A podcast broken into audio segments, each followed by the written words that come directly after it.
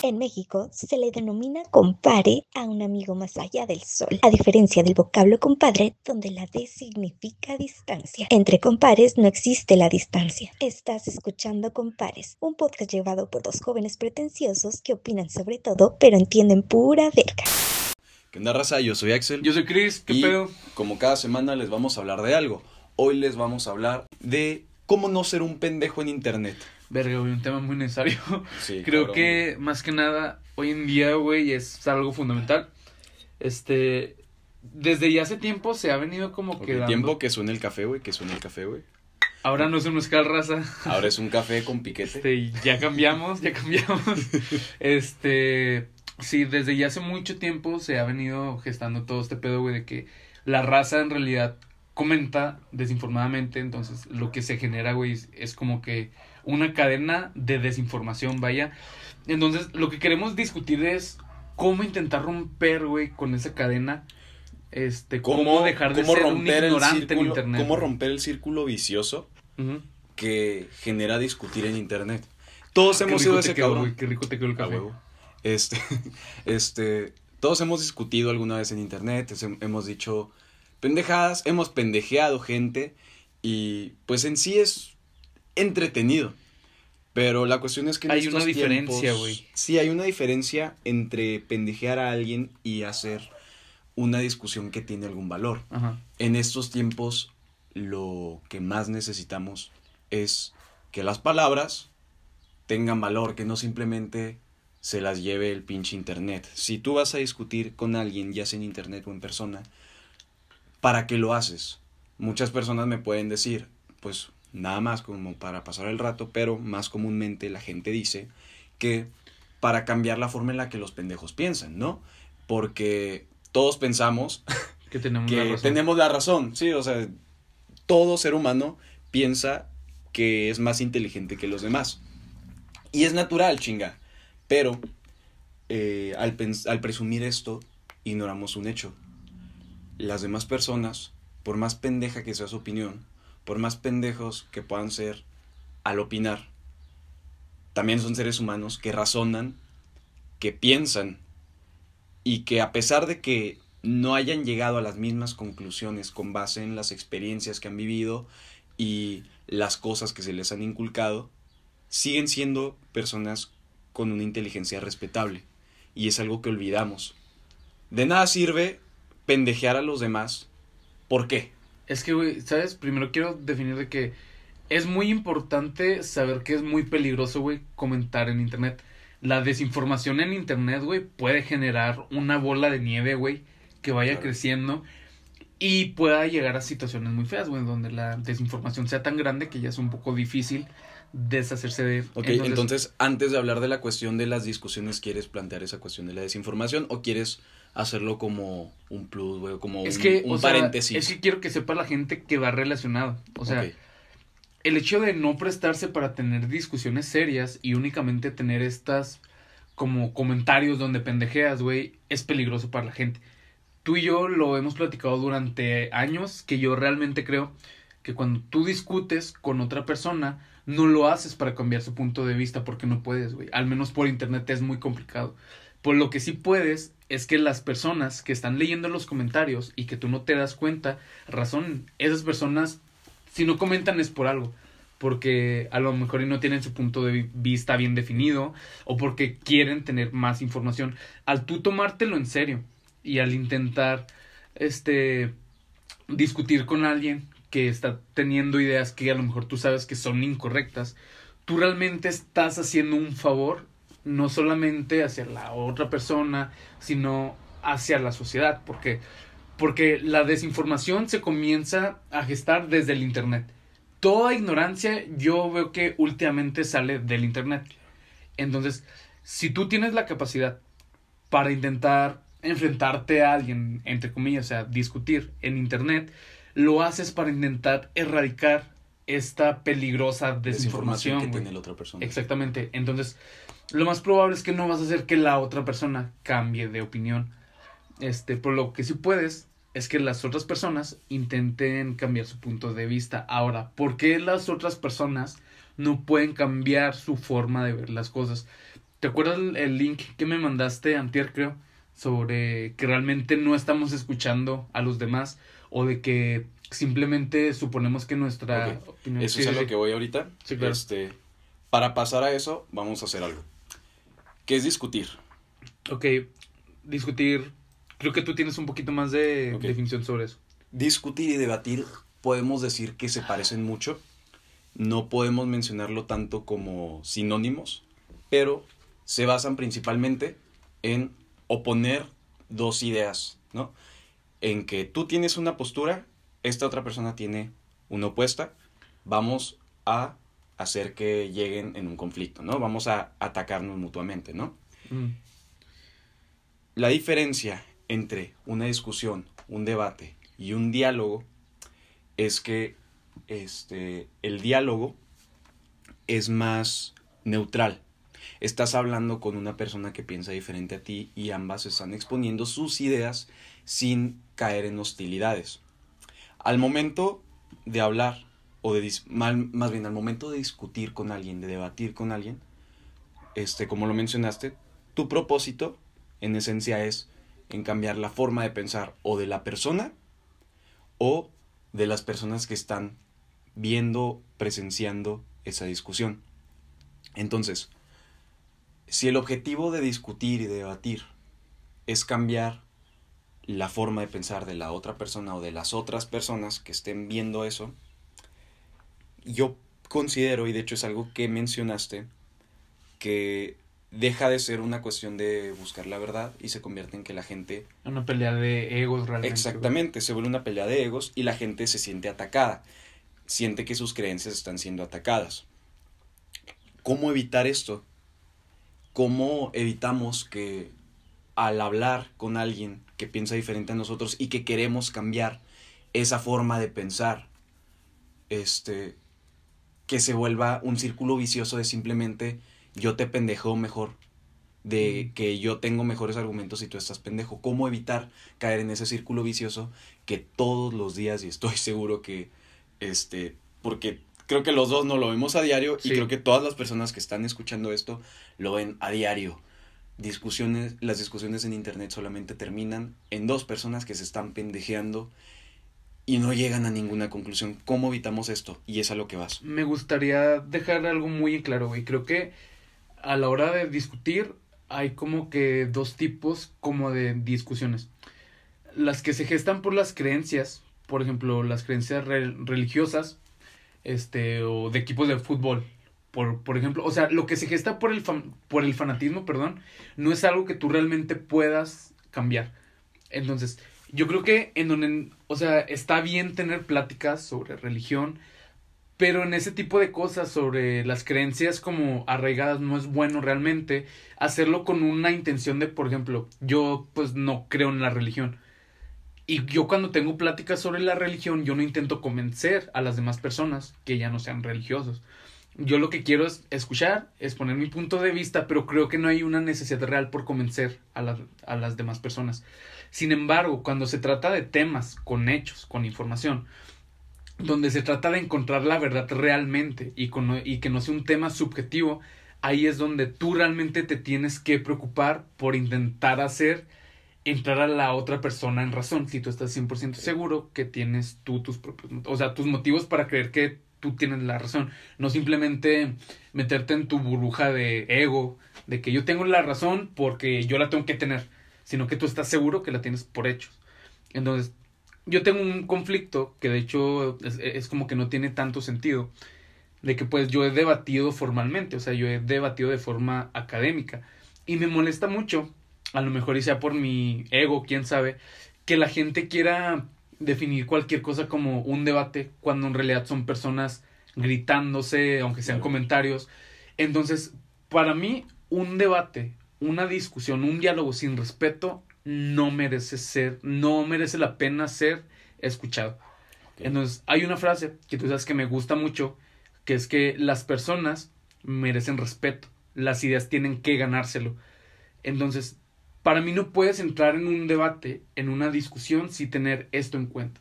Y lo que pasa con las redes sociales es que parece que es todo lo contrario. Este, caen en este absurdo de crear lo que se llama el hombre de paja, que es como que idealizar las ideas de la otra persona, darles una característica humana y atacan a la otra persona como si fuera La idea. como que la idea, ajá, o sea, humanizan la idea. Y lo que tiene que pasar es que tienen que aprender a diferenciar muy claramente la diferencia entre las personas y entre las ideas. Entonces, para mí, para mí realmente, este, ups, ups, se cayó algo, pero bueno, este, realmente para mí no hay una discusión que valga si no se gesta lo que es el respeto. Entonces, en redes sociales lo que pasa mucho es que la gente se insulta y suelen poner primero el insulto hacia las personas que realmente buscar una verdad. Eso para mí es una persona pendeja.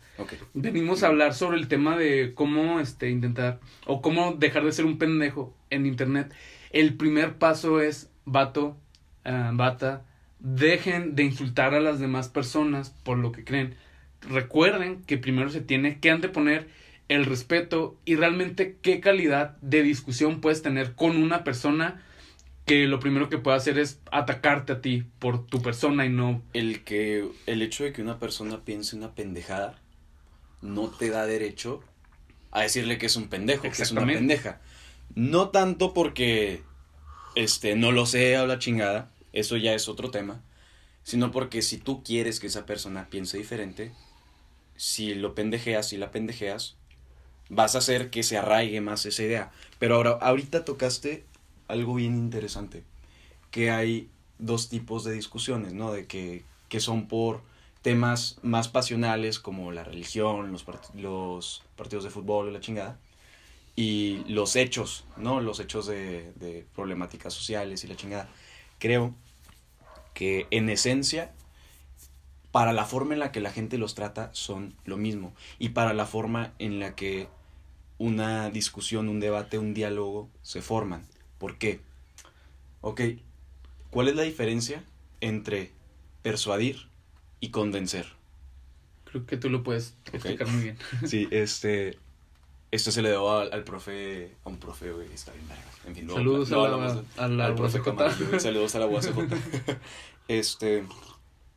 Convencer es mediante hechos, mediante información y razonamientos lógicos, intentar que la otra persona llegue a una conclusión y cambie su forma de pensar respecto a algo.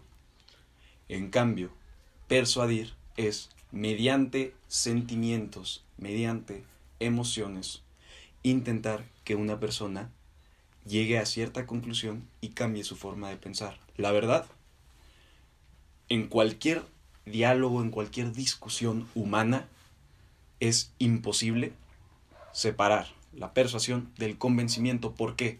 Aunque estés mencionando hechos, aunque, estén, aunque estés mencionando cifras y razonamientos lógicos, de una u otra forma vas a terminar metiendo una cuestión pasional, una cuestión emocional. La gente que piensa que el feminismo no debería de ser, digo, el feminicidio no debería de ser tipificado como un delito, no solamente piensa así por cuestiones de hechos, por cuestiones de números, sino que piensa así también por cuestiones emocionales. Por, porque tal vez en algún momento eh, pues se les inculcó, se les inculcaron cosas que los llevaron a pensar así. De igual forma, la gente que piensa que sí debería de ser tipificado, no solamente piensa así por cuestiones de información, por cuestiones de hechos, también meten mucho una carga emocional. Es inevitable que las cosas que creemos, que las cosas que pensamos, se conviertan también en una cuestión. Pasional. Entonces, esas dos discusiones que mencionaste para mí, en cierta forma son lo mismo, porque la gente, las ideas que tiene, las vuelve suyas hasta una cuestión emocional. Y volviendo a lo que ibas a tocar Espera, del video. Este, quiero mencionar algo. Realmente sí existe una forma para poder separar o discernir esto. En los debates esto tiene nombre, se llama juicios de valor. Este, por ejemplo, cuando estás debatiendo de una forma académica o formal, estos están penalizados. Este, se supone que el objetivo de los debates formales es llegar a conclusiones mediante información verificada. Entonces, te penalizan si tú este, usas de fuente algo que no sea verificado y que salga de ti. O sea, como tus creencias, tus sentimientos. En los, los juicios de valor se pueden realmente tipificar y a la hora, y de hecho yo siempre que estoy discutiendo con alguien en internet, se lo dejo muy claro casi siempre, de que no puedes meter los juicios de valor, o sea, no puedes decirme tú que no crees que algo sea real, porque tus sentimientos te indican que no puede ser real, tienes que darme el dato. Entonces, en los debates, en, al menos en los oficiales, cuando se tratan de cuestiones formales, de cuestiones como de política, e, e, economía, perdón, este, no puedes meter los juicios de valor. Cuando las personas comienzan a diferenciar realmente lo que es un dato real o algo ya que proviene de un juicio de valor tuyo, que bien puede ser por cualquier cosa que tú puedas citar a Dios, en vez de arrojar el dato, o sea, como de contrarrestar un dato, entonces realmente sí hay una forma de poder diferenciar esto, que es estar consciente tú mismo de que si estás buscando tener un diálogo, una discusión, pues por hacerlo, por pasar el rato, pues no hay ningún pedo. Pero si tú realmente quieres que las personas de manera objetiva puedan cambiar la forma en la que están pensando, tienes que estar consciente que tienes que dejar tú mismo tu propio sistema de creencias a un lado e irte por los datos duros. ¿Crees tú que en un debate sea solamente la información la que gana? Es que tiene que ver mucho, depende del tema. Por ejemplo, cuando estás hablando de temas fiscales, de impuestos, claro que sí. O sea, y realmente únicamente lo puedes ver desde los datos duros. ¿Por qué? Porque al final del día los resultados se van a resumir en esos datos que tú estés dando. Los Sin datos embargo, duros, los datos duros, este, tú al mencionar un dato duro para Mm. justificar una postura en contra o a favor de algo, estás haciendo un juicio de valor. no. No, no, no. porque estás, está, si dices, este, el aborto debería ser legal porque es mejor por esto, por esto y por esto, o el aborto debería ser ilegal porque es peor por esto, por esto y por esto, Mm, estás mencionando información, sí, claro. datos duros. Pero a la hora de darle a la información una postura a favor o en contra Mm. de algo, le estás este, asignando un juicio de valor. Es inevitable a la hora de contraponer ideas o a la hora de siquiera hablar, porque los humanos somos inevitablemente pasionales. Sí, claro. Entonces, a la hora de contraponer cualquier idea, a la hora de hablar de cualquier cosa, el dato duro, el dato neutral, se convierte también en un juicio de valor. Sí, Entonces, es verdad que el recurrir solamente a juicios de valor, solamente a cuestiones pasionales, no está bien y en la cuestión de los debates formales está penado y es una buena forma de regular toda esa cuestión. Es imposible sacar del todo de raíz los juicios de valor. Sí, y al final, quien gana en un debate en realidad no es quien, quien convence mejor. Ya mencioné la, la- la diferencia, ¿verdad? Entre convencer. sí. Ok. Es, no es quien convence mejor, es quien convence y persuade mejor. Ah. Quien, a través de datos y razonamientos lógicos y además de una cuestión pasional, logra juntarlos y formar argumentos coherentes y tanto persuasivos como convincentes. Entonces es inevitable caer también en juicios de valor. Sí, es que, mira, depende mucho del tema, realmente. El aborto, tú no puedes hacer un debate, for- un debate formal, un debate serio, sin citar los juicios de valor. De valor, Por sí, ejemplo, no puedes hacer un debate académico estrictamente. O sea, quiero que tengan en cuenta que hay dos tipos de debates. Hay unos en los que los juicios de valor son un- una parte importantísima. Este, sin embargo, hay otros en los que no. Por ejemplo, la cuestión del aborto tiene que ver mucho la moral. Tiene que ver mucho tu propio concepto. Sí, es inseparable Sí, de- exactamente. de la ética. Sin embargo, cuando estamos hablando, por ejemplo, de impuestos. O sea, la forma en que tú validas tu punto. Por ejemplo, si el tema es si el que se haya, no sé, voy a hablar rápido de lo del salario mínimo. Si el punto del debate es, es demostrar si el aumento al salario mínimo este, ayuda a disminuir o enriquecer a los mexicanos, lo que tienes tú que demostrar es con estadísticas que realmente ha apoyado el poder adquisitivo de los mexicanos. Aquí de ninguna forma tú estás metiendo tú ningún punto de vista tuyo, es completamente imparcial.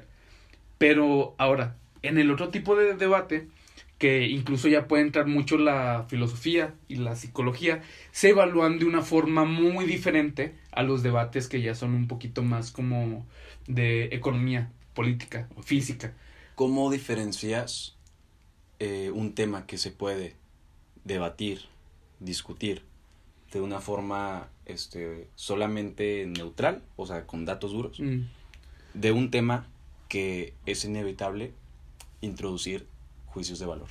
Mira, esto es cuando se dan, por ejemplo, temas de economía y de política, donde entren números, donde los números entren, es donde es más complicado meter juicios de valor, porque porque este, bueno, te digo yo desde mi punto de vista porque yo pues debato sobre finanzas, economía y política, de que aquí los temas realmente no son subjetivos, son por así decir, son una ciencia que si bien no son exactas, este, ya tienes, o sea, ya existe una referencia enorme de lo que sí ayuda y de lo que no. Cuantificable y este exactamente cuantificable es la palabra. Ahora, en un momento, o sea, en un debate en donde tú ya puedas este, citar tus tu propia moral, tus propios valores, es ya cuando los juicios de valor tienen que estar presentes de manera forzosa. Es que se vuelve bien difícil, porque si por ejemplo mencionas la cuestión del salario mínimo,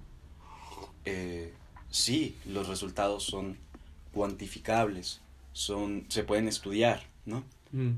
Pero, chingados, o sea, una cosa pueden ser las cifras, que te pueden arrojar muchas cosas, pero otra puede ser la realidad social. O sea, por ejemplo, está la cuestión de el porfiriato, ¿no? De la forma en la que se defiende.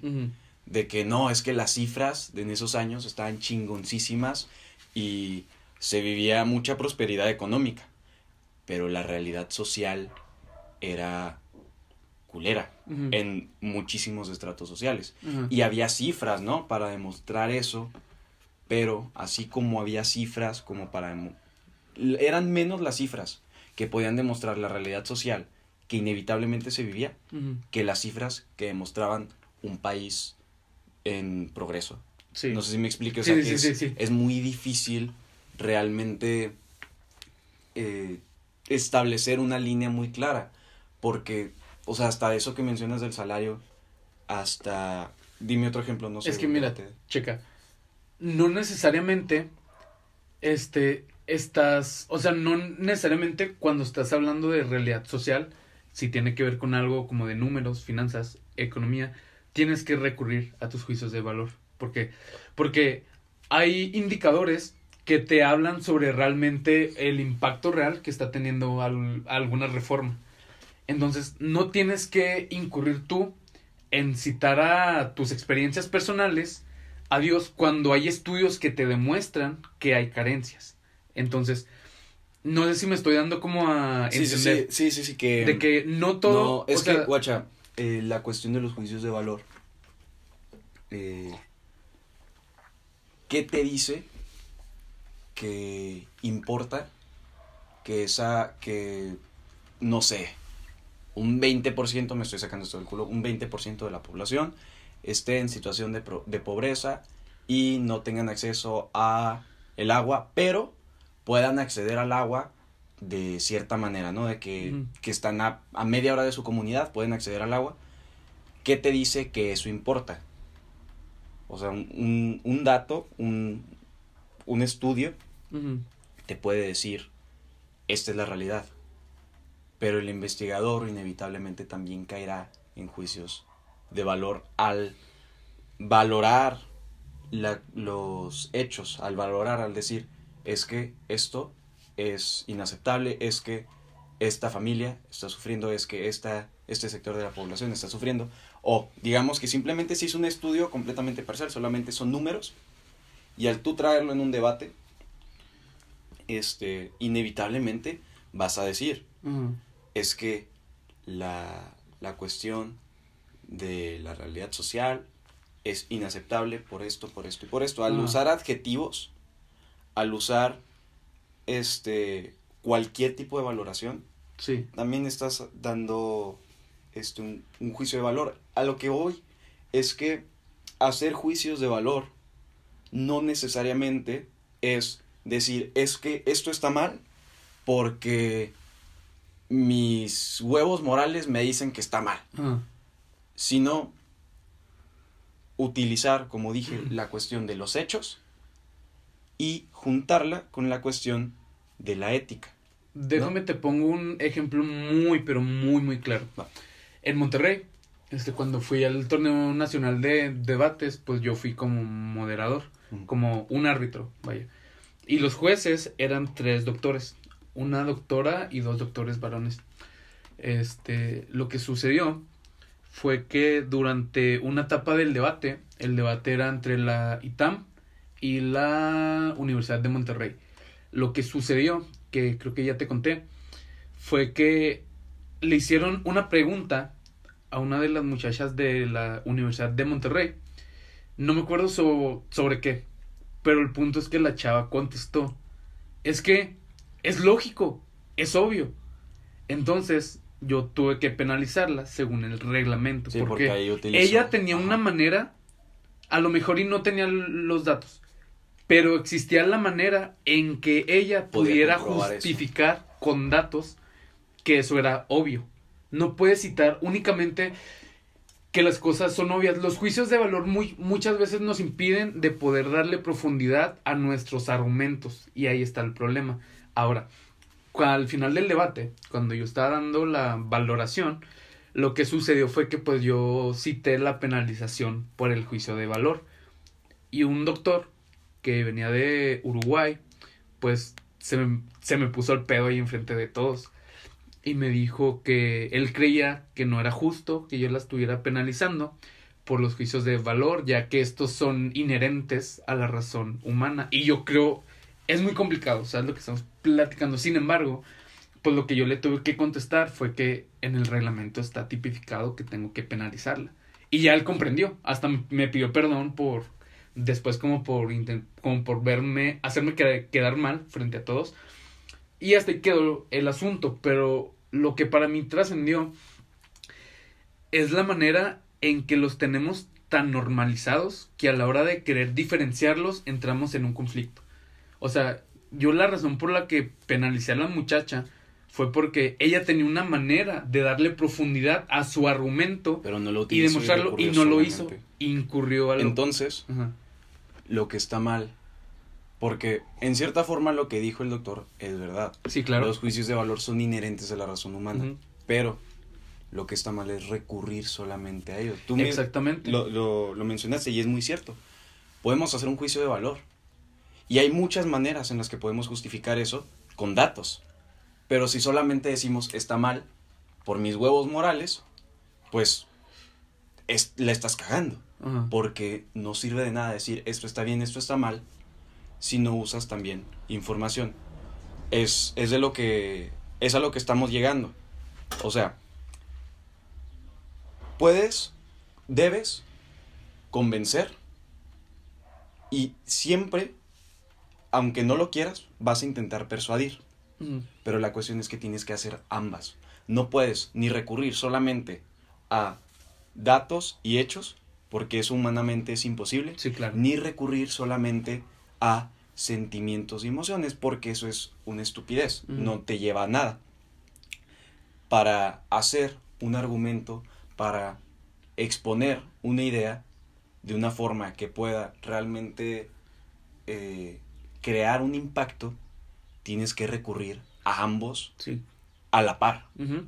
No debes simplemente aventar hechos y no decir nada de que, ah, es que este, este dato dice esto.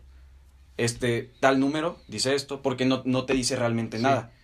Y no debes decir, es que esto está mal.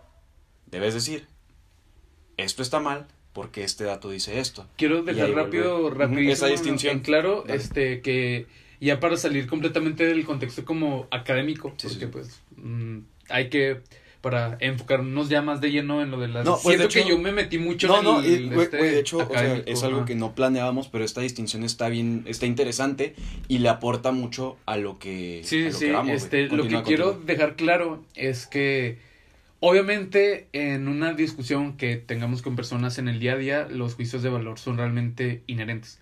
Nomás quiero dejar en claro que toda esta cuestión como de, o sea, yo estoy, la gente que me conozca y que me ha visto comentar, sabe que yo intento hacerlo de una forma más como imparcial. O sea, yo intento dejar los juicios de valor los más lejos que pueda cuando son en temas como que no tan sociales. Entonces, este, lo que quiero dejar a la gente en claro es que claro que se van a usar juicios de valor son completamente aceptables. Lo que se debe hacer es realmente darles una justificación. Ajá este, la gente que me tenga en Facebook o, o pues que me conozca ha sabido que esta última semana como que mis estados causaron cierto revuelo.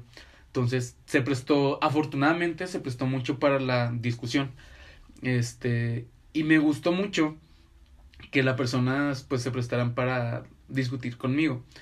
Y lo que yo más les remarcaba, y de hecho ahí siento que de ahí surgió como que la necesidad de crear este programa, de que las personas para darse justificación decían, es que yo creo que, es que yo pienso que, ok, Es lo que si es. lo piensas, pero dime por qué, o sea, dame un contexto detrás de a las personas cuando cuando yo estoy discutiendo con alguien en internet intento justificar todas mis respuestas, Y es que así debe de ser. incluso si yo puedo con, fuen- con fuentes confiables. No siempre se va a poder, pero cuando se pueda lo puedo hacer, o sea, es lo correcto. Sí, o sea, si vas a argumentar, si vas a decir algo, justifícalo.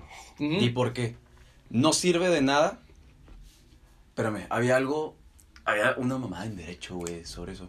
Bueno, rápido. Los, los, los, Toda afirmación dada sin pruebas es inválida. Ajá, O exactamente. sea, si, das una afirmación, pero no das una prueba de por qué, a la chingada. Sí, claro. Entonces, ok, creo que con eso pasamos eso, esa distinción en, entre, no, más bien esa unión que debe de haber entre, este, hechos y opiniones. Exacto. Mira, si tú quieres tener una discusión seria, un debate serio con una persona y dejan, por fin logran dejar de lado sus egos y quieren llegar a una buena conclusión, tienen que dejar de lado los yo creo que, yo pienso que, tal vez no. Son inadmisibles cuando tú quieres llegar a una verdadera real- realidad porque al decir tú yo creo que, yo pienso que, estás poniéndole una limitante a tus argumentos. En vez de decir yo creo que, es mira, este, te dejo estos datos con base en estos datos yo puedo concluir que, si me entiendes? Sí, Tienes sí. que justificar todo lo que tú dices. Entonces, el yo pienso que, el yo creo que, porque el yo puedo concluir que en esencia se parece mucho al yo pienso que, Mm, pero la distinción es más de decir, primero, el hecho es, es- está aquí, la información está aquí. Con base en esto, yo digo esto. No decir esto nada más porque sí. Esto es Y porque yo creo que es Y. Ajá. Esto es Y porque X más C Sí. nos da esto. Sí, o nos sea, da, o sea, una pendejada. Sí, sí, sí, pero el aunque suene una pendejada. Sí, sí, sí, sí. sí, sí, sí, La lógica, chingado. O- que de hecho eso es básicamente lo que estudia la lógica. Que no puedes simplemente llegar a la conclusión porque sí. Tienes que tener, Tienes que tener un premisas, sustento, güey. Ajá, premisas que te lleven a eso. Exactamente, güey, premisas. Ahora, ok, está, estoy bien mamón esto. Ahora, sin salirnos en realidad del tema, pero enfocándolo a otra parte, ¿para qué discutimos? Mira, ¿Para qué? Lo mencionaste un poco al principio y vamos a volver a traer eso a la mesa. ¿Para qué debatimos, para qué discutimos en Internet o para qué contraponemos nuestras ideas? ¿Cuál es el propósito? Mira, hay un término que tú y yo hemos manejado mucho, que es las pajas mentales, o sea, la, La masturbación, masturbación mental. mental. O sea, claro, este, debatimos entre comillas, debatir, porque ya te dije yo mi consideración de lo que es un debate en Facebook, que no existen porque el respeto en Facebook no se da, es que debatimos realmente para vernos como personas más interesantes. Al final del día lo que buscamos inherentemente es La la, aceptación social. del exactamente la aceptación de las personas y de hecho esto en términos de psicología este según Lawrence Kohlberg es algo completamente normal. O sea llegamos en una etapa en la que nuestra moral mueve nuestros actos en torno a la aceptación social. Esto sucede de los 9 años hasta los 20 más o menos. Entonces es natural que busquemos esta aceptación pero lo que pasa es que le damos tanta importancia al ego. Tal vez sin darnos cuenta incluso. Exacta, ¿no? sí, exactamente. O sea, no es algo como que con malicia. Pero si la gente discute, la mayor parte, por lo que yo noto y por lo que yo lo he llegado a hacer durante mucho tiempo, pues es realmente por la satisfacción de demostrar que eres intelectualmente superior a más personas. Que tienes la razón sobre Pero- de eso no se tiene que tratar.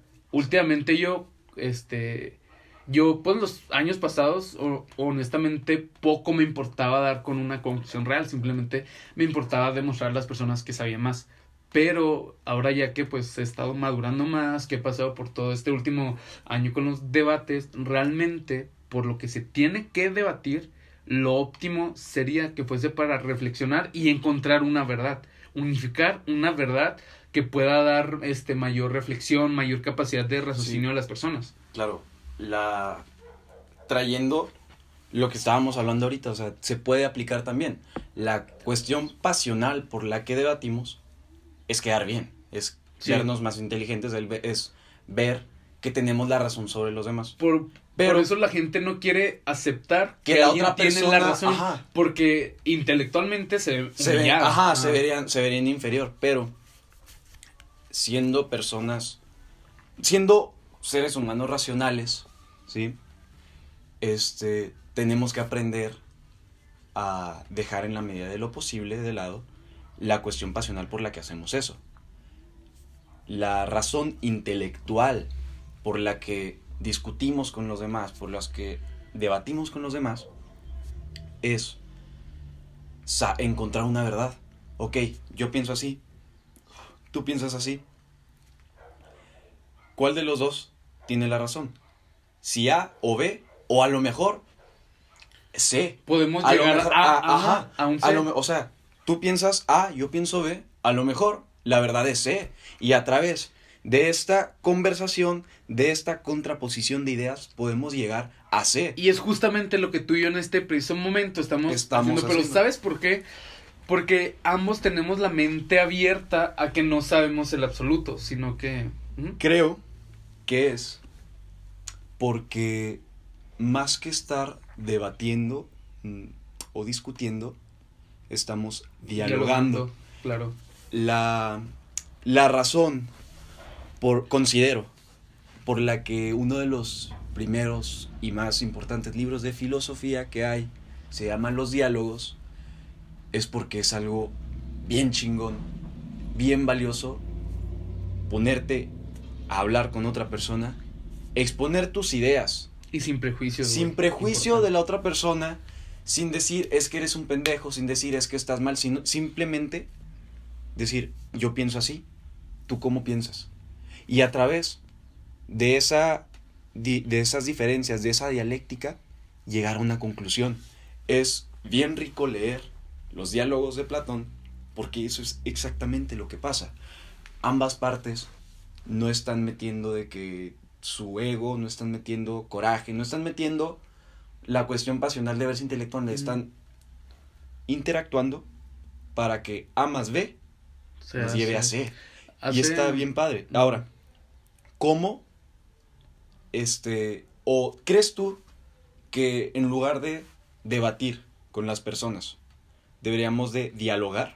Es que mira, los debates se tienen que dar.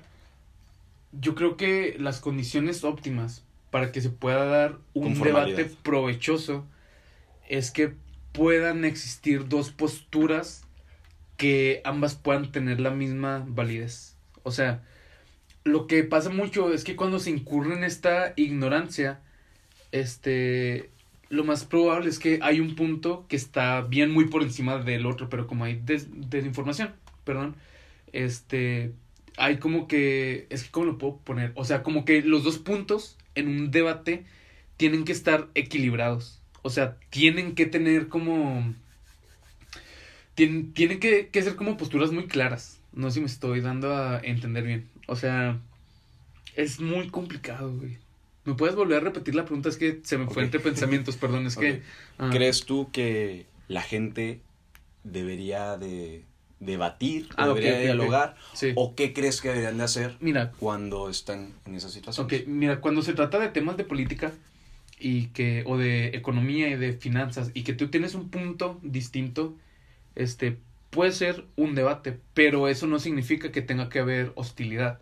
O sea, yo creo que un debate ya fuera del contexto académico, o sea, un debate ya en una conversación, se puede dialogar. O sea, entonces, si estamos hablando de un tema que es más que solamente juicio de valor, como ya dijimos, es imposible separar la cuestión de los juicios de valor, pero hay temas que se prestan más a hechos duros, a información dura, que otros. Entonces, como la física, Ajá, la si- ciencia. si, por estamos ejemplo. hablando de cosas completamente cuantificables, está, o sea, es más viable debatir, porque Sí, es eh, ahí no pueden entrar de lleno la cuestión de los juicios de valor. Estás diciendo lo es que lo quise que- decir, pero que como nubla. que no me entra, o sea, como que no lo puedes sacar. Sí, sí, ¿qué es lo que, qué es lo que nubla el que se llegue a una conclusión? En cambio, si estás hablando de algo que admite más cuestiones pasionales, que, que admite más juicios de valor, un diálogo es la mejor forma de llegar a una conclusión. Sí, claro. En el, en el ámbito cotidiano, entonces, va a estar bien difícil realmente que se preste un debate. Si estás con un compañero de clase, si estás con un compañero del trabajo, no van a poder debatir porque a lo mejor ninguno de los dos tiene este, bien planteadas las reglas o bien planteada la información, así todos los, los hechos para contraponerse. Como ninguno de los dos tiene la información así completamente a la mano, lo mejor es que expongan. Yo pienso así. ¿Tú cómo piensas? De Que hecho, amas este, hace como tres horas, cuando estábamos comiendo, te enseñé un video. Desayunamos juntos, Sí. bien pinche bonito. sí, güey. bien bonito, unos pinches Continúa. huevos, hasta un pan. Este, le mostré un video, no sé si lo ha- han visto, es una canción de un rapero que se llama Joyner Lucas. El video se llama I'm Not Racist, no soy racista. Y la verdad es que está muy interesante. Trata Hay que en en la cuestión, descripción, güey. Sí, sí, este trata de una persona blanca hablando con una persona negra, los dos diciendo su punto de vista de una forma muy grotesca.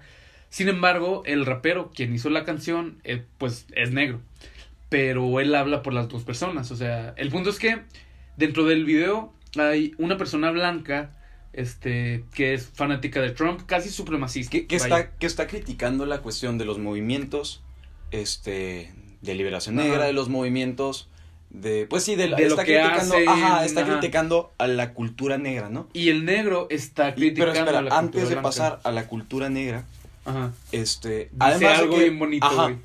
además de que, o sea, menciona muchas cosas que, si lo ves de cierta forma, tiene sentido. Dice algo bien valioso y es, creo que lo más importante. Sí. Cada problema tiene dos lados y me gustaría conocer el tuyo. Ajá. El güey está diciendo, ustedes hacen estas pendejadas, ustedes hacen Y estas se lo pendejadas. dice de una forma muy grotesca. Ajá, se lo- en el- o en el hasta momento. hostil incluso, Sí. pero no deja de lado en ningún momento. Los problemas tienen dos caras. Me gustaría conocer el tuyo. Entonces, eso, más que, más que decir cosas eh, incómodas, más que decir cosas, incluso hasta con cierta hostilidad, el prestarse lo- al- a, a esa realidad de que los problemas tienen dos lados y hay que conocer la otra cara de la moneda, es lo que nos puede llevar a una conclusión, a un diálogo. Y está bien pinche bonito porque, ponle, a lo mejor en la canción no llegan tanto a una conclusión, pero si esa conversación hubiera... Ah, de hecho sí, en al el video... final del video Ajá, se... se abrazan Y el negro dice, estoy contento, dice algo muy, par- muy parecido como de, estoy contento de que pudiésemos platicar y ahora yo conocer tu versión. Entonces, lo bonito de ver el video es ver cómo cuando te abres a este La al guerra pierde diálogo, todas sus la luchas cuando los cuando los enemigos se escuchan, escuchan. güey, Exactamente, sí. güey. O sea, verga, güey, qué bonito. Verga, güey, qué Cita de, reciente. De de sí, sí, sí, de reciente. Este, güey, es que. Bueno, ya para terminar este pedo de lo de el video, lo que pues sucede es que ya al final, cuando los dos escucharon sus puntos de vista, se abrazan y todo, y es como de, güey, gracias por haberme externado cómo te sientes tú. Entonces, en los debates, en los diálogos, en las discusiones, eso que pasa en el video es porque, a pesar que se insulten de cierta forma, siempre hay una cierta línea de respeto. Algo, una constante que debería ser en los debates, diálogos, discusiones, en cualquier parte, es el respeto. Respeto. Cuando tú tienes un respeto por las ideas de las demás personas, Ma- siempre y cuando no sean intolerantes. Más que por las ideas, güey. Guacha. No, y no hay siempre y cuando, güey.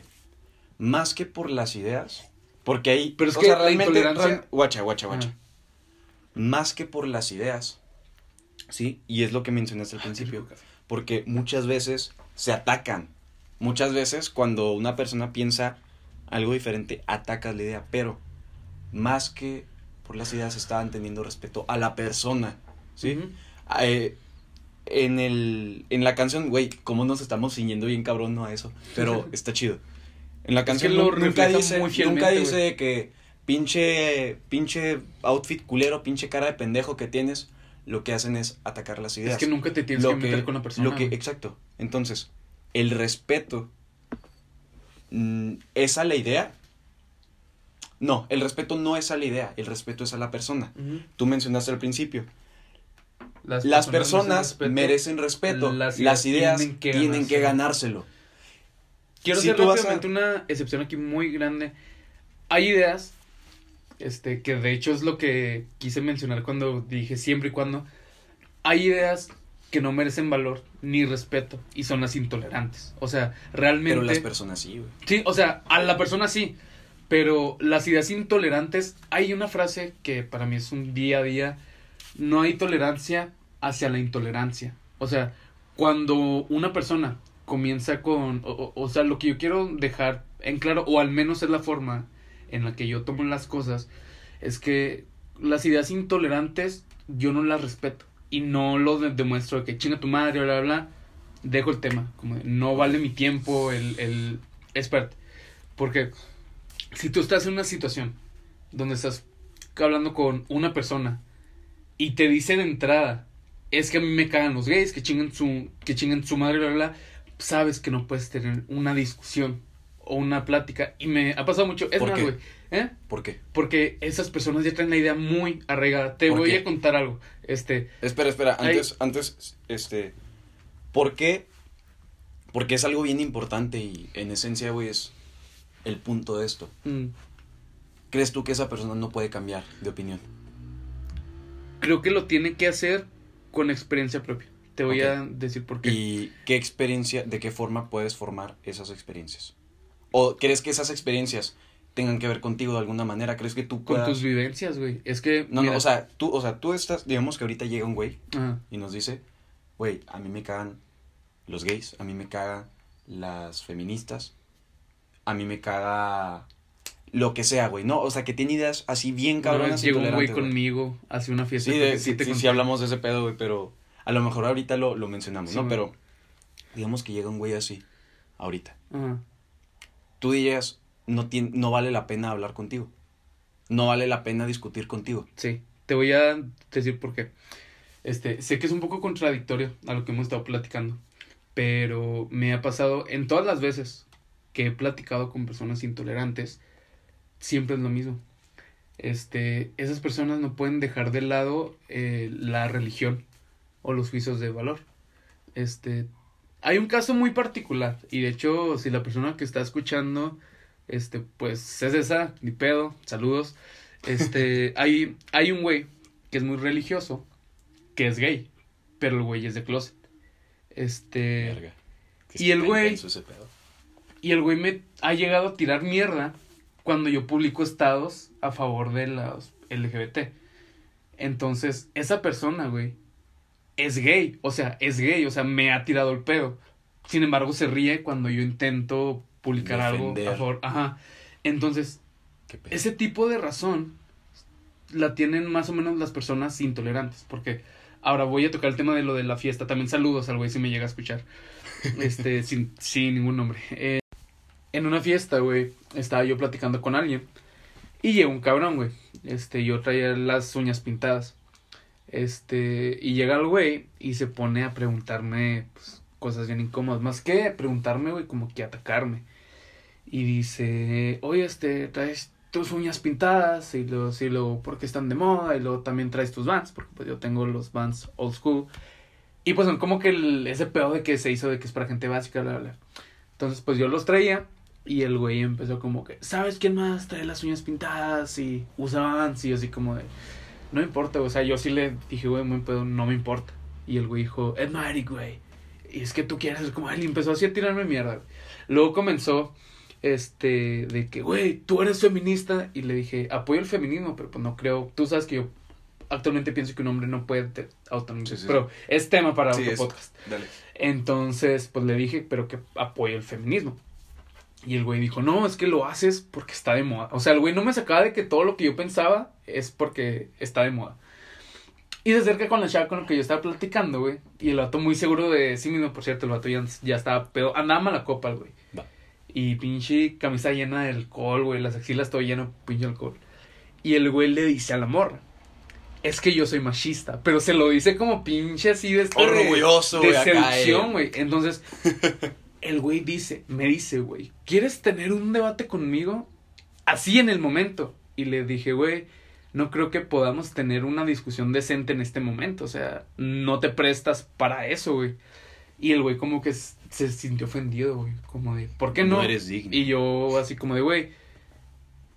Fue una forma de, de decírselo, güey, pero en pocas palabras fue como de no vale mi, mi tiempo, güey. O sea, yo me lo estoy pasando chido, güey, estoy cotorreando, no voy a ponerme a, hablar contigo. Y le preguntó a la morra, oye, pues es que yo le dije, oye, y de hecho creo que la estamos incomodando. El güey dijo, te, te estoy incomodando. Y la morra dijo algo así como que algo más o menos. Y el güey como que se agüitó y se fue a la verga. Entonces, a lo que yo voy es que con personas así no puedes realmente razonar, güey. O sea, esas personas que llegan desde que desde un comienzo, güey, tienen esta idea hostil a la ofensiva, no puedes platicar de una forma decente con estas personas. Entonces, a las personas que tienen ideas intolerantes, tú no las vas a poder cambiar. Es como hablar, o sea, ellos desde el momento en el que platican contigo, desde la primera palabra, se ponen un muro, güey. Lo que esas personas necesitan es mediante sus experiencias ir cambiando esta forma de ver las cosas. ¿Has visto la película de Dallas Buyers Club, la que hizo que Jared Leto ganara el Oscar? Dale. Haz de cuenta que la película se trata de un cabrón. El güey era bien pinche homofóbico. O sea, esta película se cita como en los años 80. Era muy normal. Entonces el güey era va- vaquero y todo el pedo. Y el güey tenía todo este pedo como en contra de los maricones. Total, al güey, eh, por cierto, spoilers, este, al güey le diagnostican SIDA. Oye, güey, sonó bien culero eso de encontrar los maricones. Sé que es un, me imagino Sí. que es una palabra que usa explícitamente. Sí, o sea, es de la, o sea, Sí, sí, sí. no lo digo yo. No, yo pero- sé, sí, yo sé, sea, pero sonó bien mamón. Sí, perdón, es que No, en, no, en la película, güey. Sí, o sea, en el los- contexto de la película dice específicamente eso. maricones, ah, me bueno. imagino, sí. Entonces, este, el güey, pues, lo que pasa es que sus amigos, entre comillas, pues ya no quieren juntarse con él, le dicen maricón, bla, bla. Y el güey era como de, yo tengo sida, pero yo no soy ningún maricón. Y el güey se pone así. Entonces lo que sucede es que el güey conoce a Jared Leto, quien en la película es una travesti drogadicta con sida. Y el güey se hace muy compa. Entonces, el güey, quién sabe cómo, este, consigue drogas efectivas para tratar contra el SIDA. En ese momento histórico era muy complicado, apenas el SIDA era algo nuevo. Sí, era. Entonces el güey logró conseguir drogas para venderlas, bla, bla, bla. Y él se hizo muy amigo de Jared Leto, quien pues es travesti ahí. Y el vato al principio estaba, no me toques, maricón, bla, bla. Y lo que le cambió su experiencia, güey, fue que tuvo que comenzar a convivir con esa gente por necesidad. Entonces, Para cambiar. sucede esta escena en un supermercado donde llega un cabrón, un ex compa, y ve a Jared Leto. Y le dice a este güey, oye, güey, qué pedo con los maricones, ¿no? Y el güey se emputa, güey, y le tuerce la mano y le dice, le vas a dar la mano y le vas a pedir perdón. Y es como que ahí ves rápidamente la diferencia La- de cómo, cómo el güey pasó ah, de Sí. ser un vato, pues, ojete, güey, a ser un vato ya con empatía. Y eso pasa con la experiencia. Si te hubieras puesto con ese güey dentro de la película, ¿no? A explicarle, güey, este, pues las personas homosexuales son personas normales, este, son personas con sentimientos. El güey hubiera estado, güey, a mí me vale verga, güey, no quiero ser nada de los maricones, como les llamaba. Fue mediante la experiencia que su intolerancia cambió a empatía, güey. Entonces, es una representación muy fidedigna, güey, de que realmente las personas intolerantes no cambian con opiniones, güey, y está muy triste. Cambian hasta que suceden experiencias que, Que los, los obligan a... a eso. ajá. Entonces, cuando me preguntas sobre los, las personas into- intolerantes, perdón, no se puede, güey. Y es muy complicado. O sea, porque ya tienen sus ideas muy arraigadas y desde un momento que empiezan a platicar contigo, se cierran. Tienen este sistema de protección del que no quieren salir. Y tú lo que necesitas es simplemente evitarlos. O sea, suena muy triste porque se supone que tú tienes que intentar cambiar a las personas. Bueno, o es lo óptimo, Sí, ¿no? sí, sí. Buscar un pensamiento más. Ya, pero aquí es donde entran los juicios de valor. Para ti está bien, este, juntarte con personas que no sean heterosexuales en sus juicios de valor, pues está mal. Entonces, aquí entra un contexto más complicado, pero a lo que yo voy es que en el momento, raza, en el que están dialogando, o más bien discutiendo, peleando, con una persona intolerante, créanme que muy difícilmente no van a... ah, Ok. ¿qué es lo que tú piensas? Eh,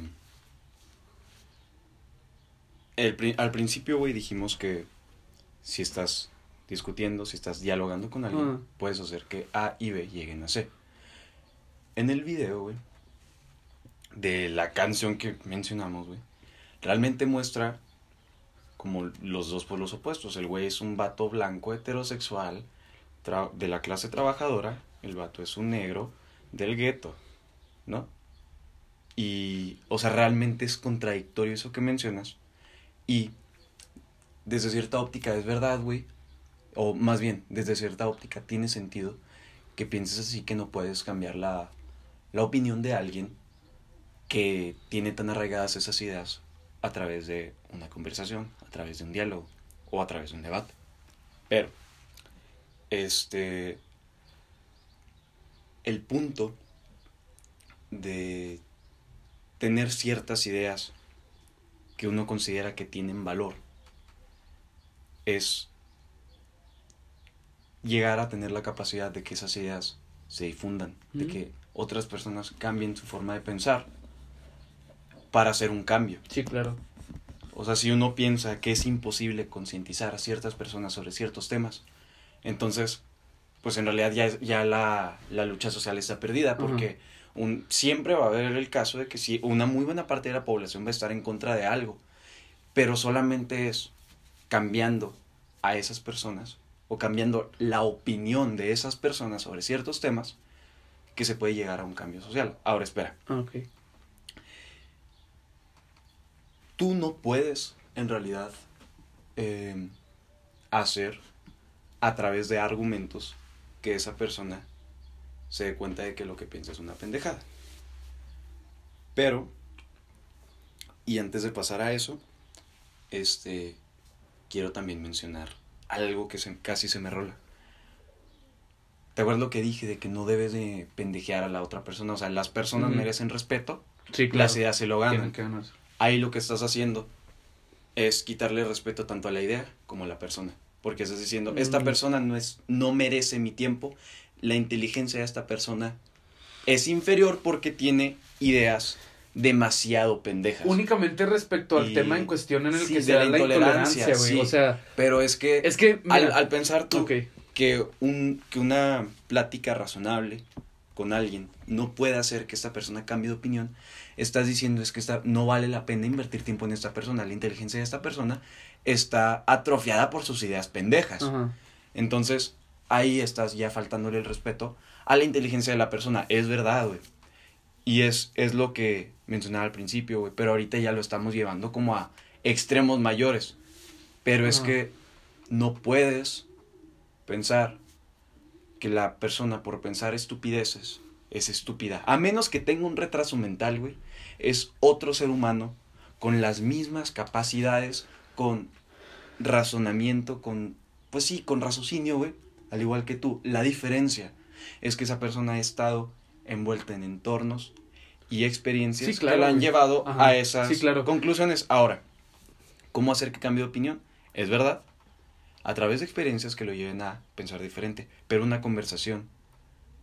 Y tú y yo lo sabemos, y por eso estamos haciendo esto, una conversación es una de las experiencias más valiosas que una persona puede Sí, llegar a tener. Definitivamente, Ahora, pero, ok.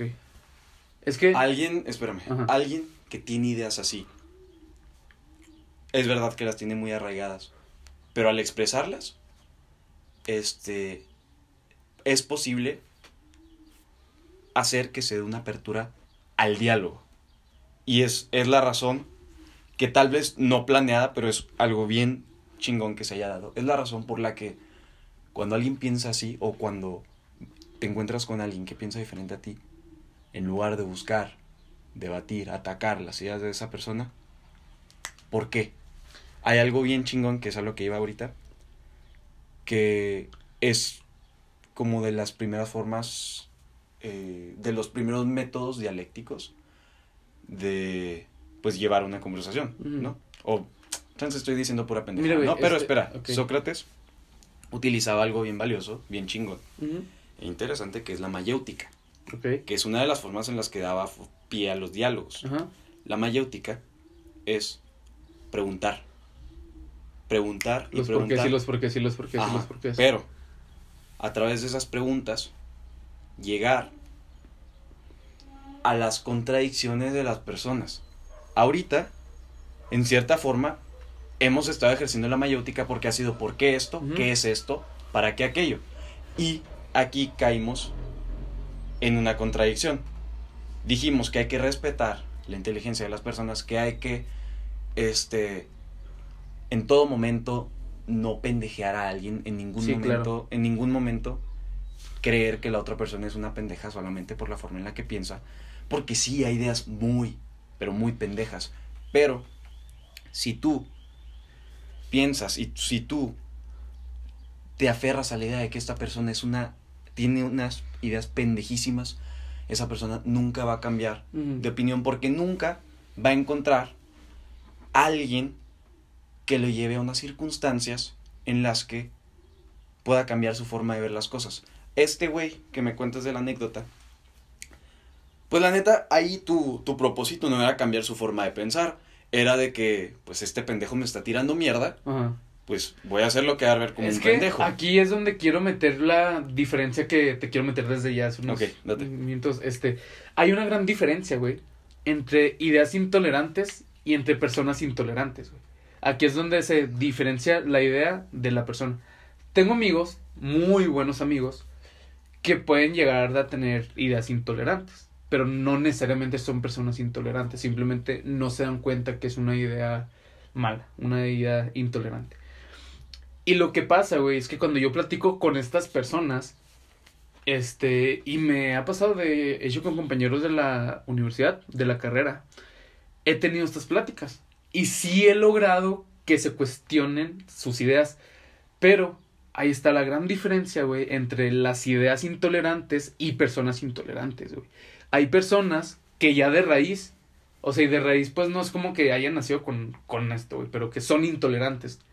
Y por ende, sus ideas también. Hay personas, espera, que yo conozco que son personas muy buenas, pero simplemente pueden tener unas ideas un poquito intolerantes, ideas erróneas. Lo que pasa, güey, es que cuando tú discutes con una persona intolerante, no con una persona que tenga ideas intolerantes, con una persona que ya es intolerante, que ya lo trae arraigado, es realmente complicado y de hecho son las personas a las que yo me refiero que no vale la pena intentar discutir porque son las personas que te atacan. A lo que yo me refiero con la persona con la que se está hablando en la fiesta, no tenía ideas intolerantes, es una persona intolerante, por ende sus ideas fueron intolerantes. ¿Por qué? Desde un principio llegó atacándome. si yo estoy platicando con alguien y esa persona llega intentando atacarme, perdón, pero si yo veo que no hay una señal de respeto, para mí esto no me va a llegar a, no me va a llevar a ningún lado. En el momento en el que tú estás descalificando mis ideas únicamente por ser mías y no por su valor, eso para mí ya no tiene sentido. Entonces, entiendo tu punto. Este, porque pues es de lo que hemos estado hablando todo el programa. Y podría ser contradictorio de mi parte decir, hay personas con las que simplemente no puedes. ¿Por qué? Porque desde que esa persona intolerante llega al, primer, en el primer momento, perdón, faltándote al respeto, para mí ya no hay punto, güey. ¿Qué hace que una persona sea algo?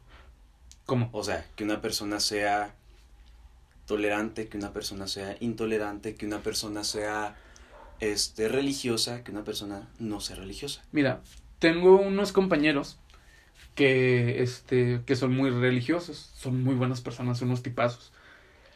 Y no creen en eso del matrimonio LGBT, bla, bla, pero ya teniendo una discusión, una plática, te lo replantean. Y ellos en ningún momento este, atacan a los gays, simplemente pues ya lo traen como un chip predeterminado. Este, sin embargo, pueden entrar en razón. ¿Sabes cómo? ¿Qué es lo que hace que tengan, que sean así? Que tengan estas ideas o cómo? Sí, o sea, ¿qué es lo que hace que una persona sea intolerante, que una persona sea muy religiosa? Mira, yo creo que lo que pasa, y este yo creo que es un poco contradictorio a lo que he estado diciendo, pero pues con base en mi experiencia, lo que yo veo es que tiene que ver mucho con el núcleo familiar este, en la clase que te estaba contando, la de desarrollo humano, este, nos han contado que el profe nos ha dicho... Ok, espera, para no alargarnos tanto, ok, la cuestión del núcleo familiar, Ah. ¿a qué los lleva? Sí. Ah, el núcleo familiar es lo que principalmente tiene un efecto en ti. Sí, ¿qué les mete?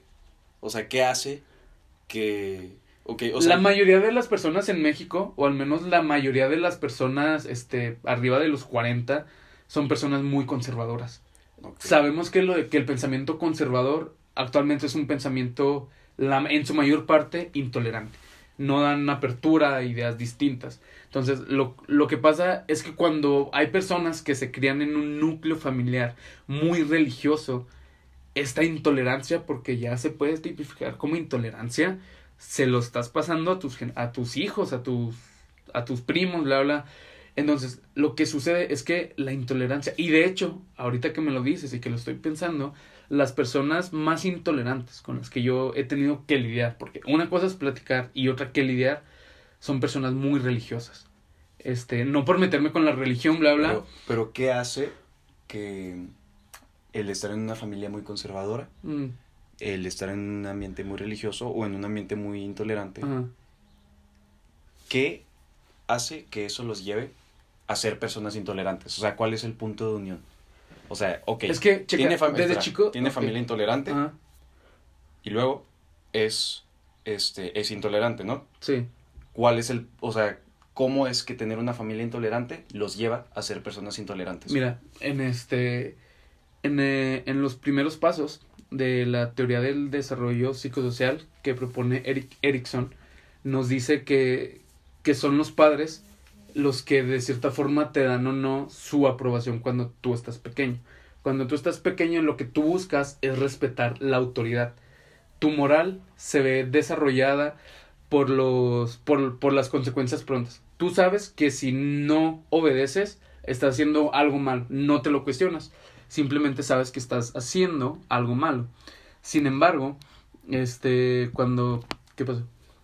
No, continúa, es que estaba moviendo porque estaba tocando Ah, acá la, la computadora, a lo mejor suena eso. Sin Continúa. embargo, este, cuando tus padres desde chico te están dando un sí o un no constante, tú te vas moldeando porque tus inseguridades o seguridades se ven aprobadas por lo que tus papás dicen. Si tú desde chico tienes, si tú eres un hombre y te gustan las Barbies y tú quieres jugar con ellas y tus papás desde chico te dicen que no, tú Esto creces pensando que, que está mal un rechazo. Entonces, lo que genera es que los papás son los verdaderos causantes, y suena muy feo, pero es cierto, de que tú te desarrolles como una persona segura o como una persona muy insegura, como una persona tolerante o como una persona muy intolerante. Ok, guacha. Ahora, Para no alargarnos tanto. Ok, entonces, la forma en la que los papás lo criaron lo lleva a tener temores, lo lleva a tener, este, pues sí, lo forma, le forma, este, sus juicios, la estructura de sus juicios, de una manera determinada, ¿no? Sí. Ok, o sea, entonces, si tiene papás intolerantes o, en general, los papás nos llevan a formar nuestra percepción del mundo. Entonces, como nuestras familias nos llevan a formar nuestras percepciones del mundo, si estas percepciones son intolerantes, las personas que son intolerantes tienen percepciones del mundo que están basadas ya en cuestiones desde su infancia, ¿no? Que están basadas en, en temores, en rechazos, en este aceptaciones hacia ciertas cosas Sí. que, que ya está como que metido tanto en su identidad al igual que pues chinga la- las reglas de conducta básicas, ¿no? A, a eso, es- a eso te refieres Sí. con que los padres inculcan a los hijos el ser intolerantes, el que el- las ideas, las conductas, los miedos, los rechazos, todo eso los meten los papás, entonces por lo tanto, eh, todas esas cosas, cuando cuajan y la persona se empieza a desarrollar, pues eso la hace ser una persona intolerante, ¿no? Sí. Entonces son todos esos miedos, rechazos y conductas que le inculcan los que hacen a las personas intolerantes. Sí. Ok. Los miedos, los rechazos, las conductas en general. ¿Crees que se pueden cambiar? Sí, pero eso es algo muy progresivo. Por ejemplo, hemos estado viendo un cambio muy cultural que se ha estado dando gracias a la globalización, al, al ¿cómo? internet. ¿Cómo? O sea, gracias, este, se puede dar No, no, no, por el, pero, por- o sea, se puede dar gracias a que como está evolucionando la gente su forma de pensar, ahora el hecho de tener esas ideas conservadoras, conservadoras, perdón, intolerantes, ya se ven como algo malo. Entonces, si es un dentro de qué 20 años el que las personas no quieran respetar que existan personas homosexuales se va a ver como algo muy malo. Entonces, es esta nueva normalización por rechazar lo intolerante lo que va a hacer que las personas cambien. Porque El rechazo social que genera tener ese tipo de Exactamente. Entonces, es a lo que me refiero con que no a todas las personas nos puedes cambiar con una, con, con una buena conversación. Hay personas que simplemente van a tener que esperar a que todo este cambio les pegue de golpe y sepan como, de, oye, no puedo seguir Y se siendo una persona fuera, intolerante. sí. Exactamente. Que sea la que sea ya la convención social Y, la que ajá. empiece a rechazar esas formas de Y de pensar hecho- y que fue precisamente la convención social la que los llevó a pensar así, ¿no? Sí, claro. Este, estamos llegando a un punto muy interesante porque según Lawrence Kohlberg, esto es algo natural. O sea, es natural que las personas cuando quieran decidir como la moral sobre sus actos, ya cuando son adultos, es para encajar con la sociedad. O sea, es algo natural. Si la persona ve que sus ideas no están encajando y que de hecho ya son rechazadas, esta persona por tener que convivir en sociedad va a tener que adaptarse a estas nuevas ideas. O sea, Esas nuevas normas, ¿no? Exactamente, este es como lo que pasó en el siglo pasado con el comunismo. Hay personas que quizá en Estados Unidos creían en el comunismo, pero por el rechazo que se tenía, ¿De qué forma se empieza a hacer ese cambio? O sea, las, las aceptaciones o los rechazos a ciertas cosas se forma poco a poco, ah, ¿no? La forma en la que podemos, en la que la gente que es intolerante puede cambiar es a través de ese cambio social, sí, de la aceptación o el rechazo a ciertas ideas. Pero de qué forma se da esa aceptación, ese rechazo a esas ideas que se mete en las convenciones sociales. O sea, Ajá. cómo sí. eso se mete en la convención Mira, te social. voy a decir algo. Actualmente, las personas intolerantes son muchísimo menos. O sea, si realmente te vas a un círculo social, te das ¿Cómo se dio eso? que, que, o Que sea, el las hecho de personas que- intolerantes fueran menos.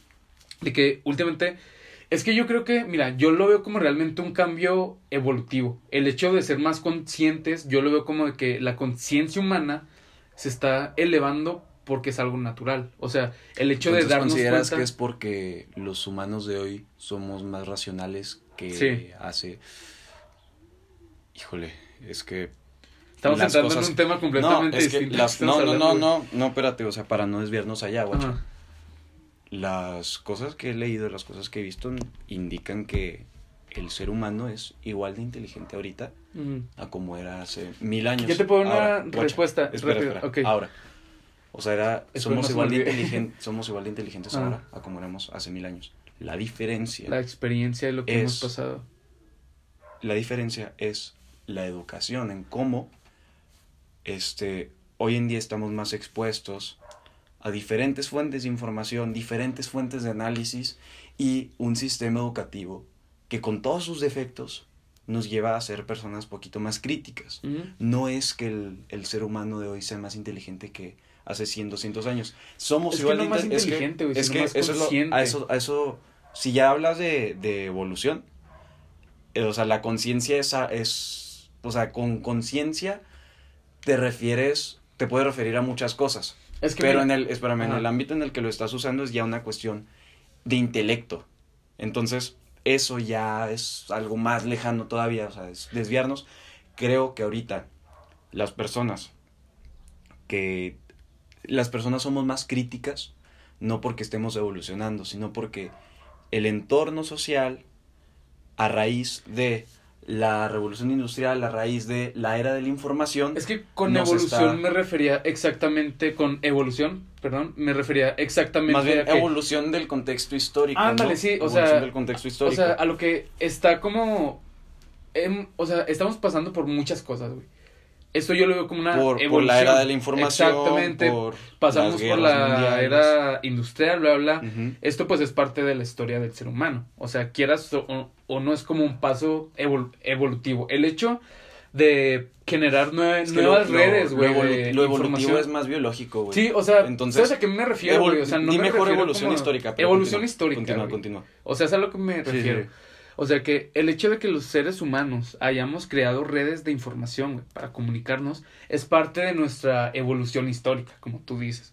Entonces, el hecho de que el- la globalización nos dé más aperturas a ideas nuevas, güey, es realmente parte de la evolución del ser humano. O sea, porque sí, la evolución es más biológica, pero ahí es donde trasciende nuestra conciencia, güey, en lo que hemos estado pasando. Ah, la experiencia, güey, vimos, por ejemplo, qué pasó por la discriminación hacia La los judíos, hacia los sí. internet. eh, eh, ajá. Entonces, es ese rechazo que generamos hacia la idea de la guerra que se originó a causa de ideas racistas, lo que nos hace también pasar a ¿Y qué hace falta? conciencia. ¿Qué, qué- qué hizo falta? Ok, entonces, para cambiar a las personas intolerantes hace falta que el contexto y las convenciones sociales en las que se desarrollan los obligue a eso. Sí, Y para que las convenciones y los contextos sociales en los que se desarrollan cambien, hace falta que la historia vaya avanzando hacia ese lado, ¿no? Ok. Pero la historia va avanzando hacia ese lado porque los contextos sociales del pasado van formando el del presente, ¿no? ¿Cuál es el propósito Pero, del pues, ser espera, humano? espera, espera, espera. Ok. La cuestión del rechazo, que sí es, vamos por un camino, la cuestión del rechazo que genera la discriminación a raíz de la Segunda Guerra Mundial. ¿Por qué se da?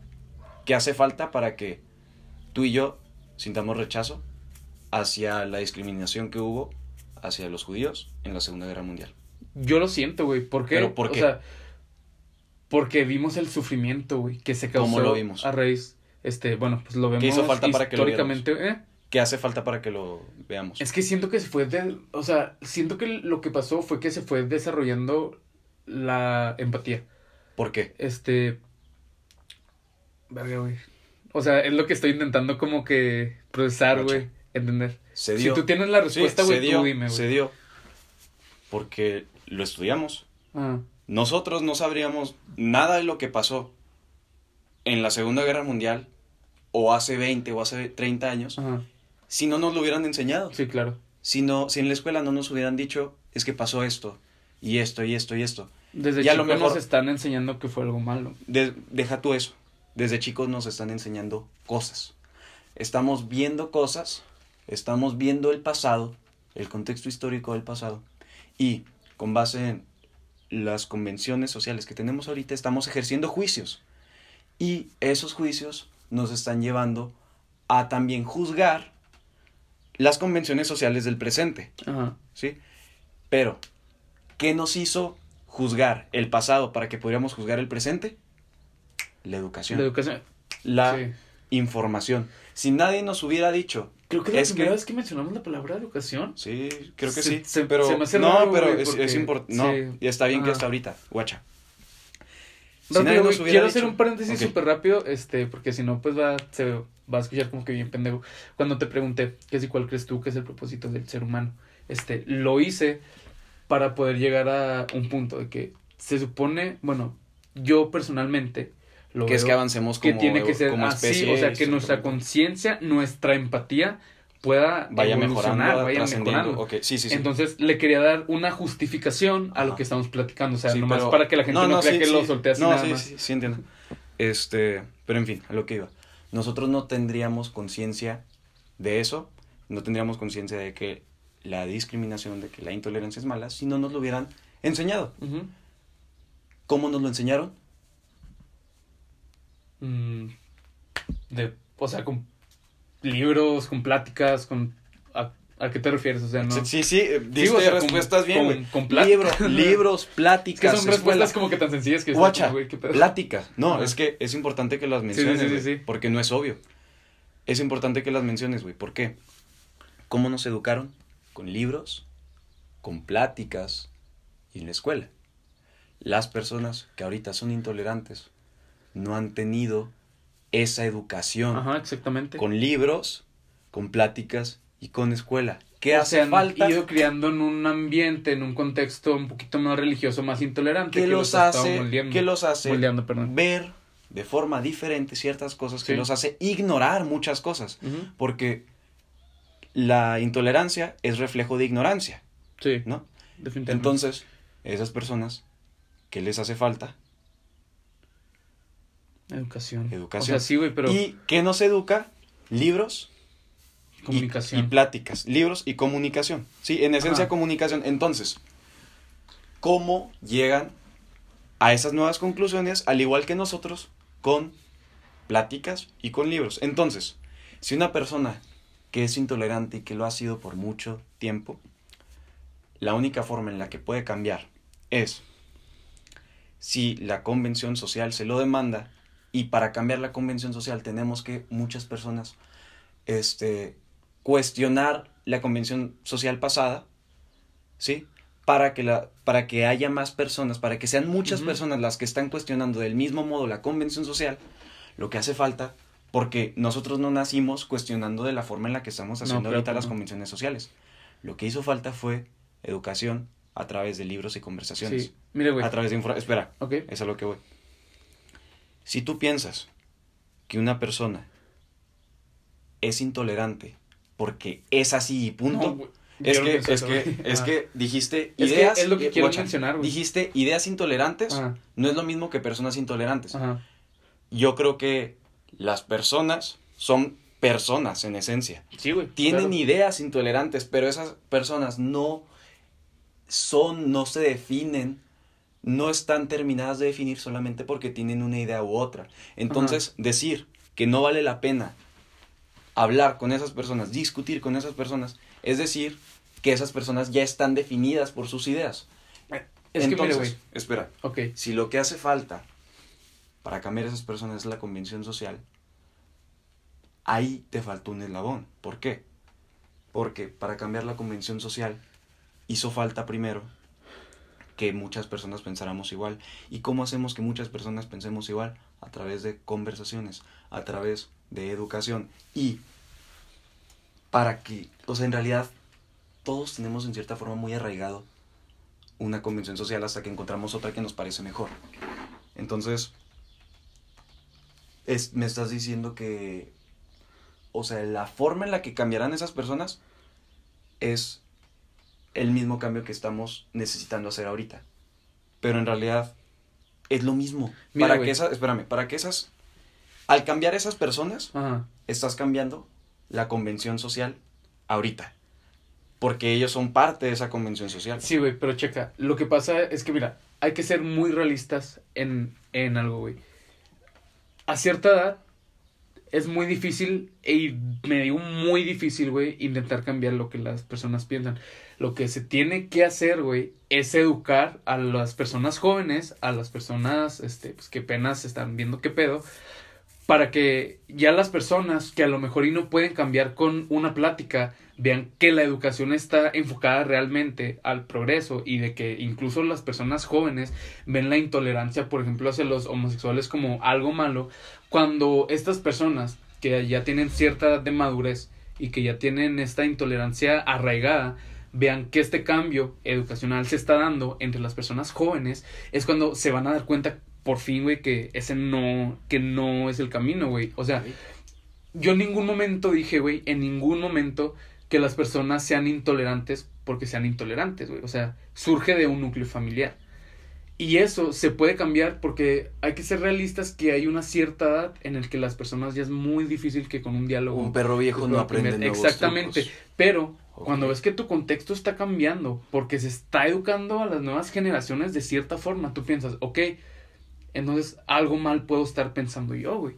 Entonces es importante el, pues, para empezar, no quiero como que se tuerzan un poco mis palabras, como de que nos, te- nos tenemos que rendir en las personas intolerantes, sino que se tiene que dar con un contexto diferente al de solamente platicar. Se va a ir dando cuando se vea que las nuevas generaciones este, ya traen un pensamiento completamente distinto, cuando vean que nosotros como jóvenes, o sea, si nosotros como jóvenes, este, que ya somos prácticamente el presente, el futuro de México, estamos teniendo un pensamiento nuevo, un pensamiento más distinto, con más conciencia, no sé cómo se quiera definir.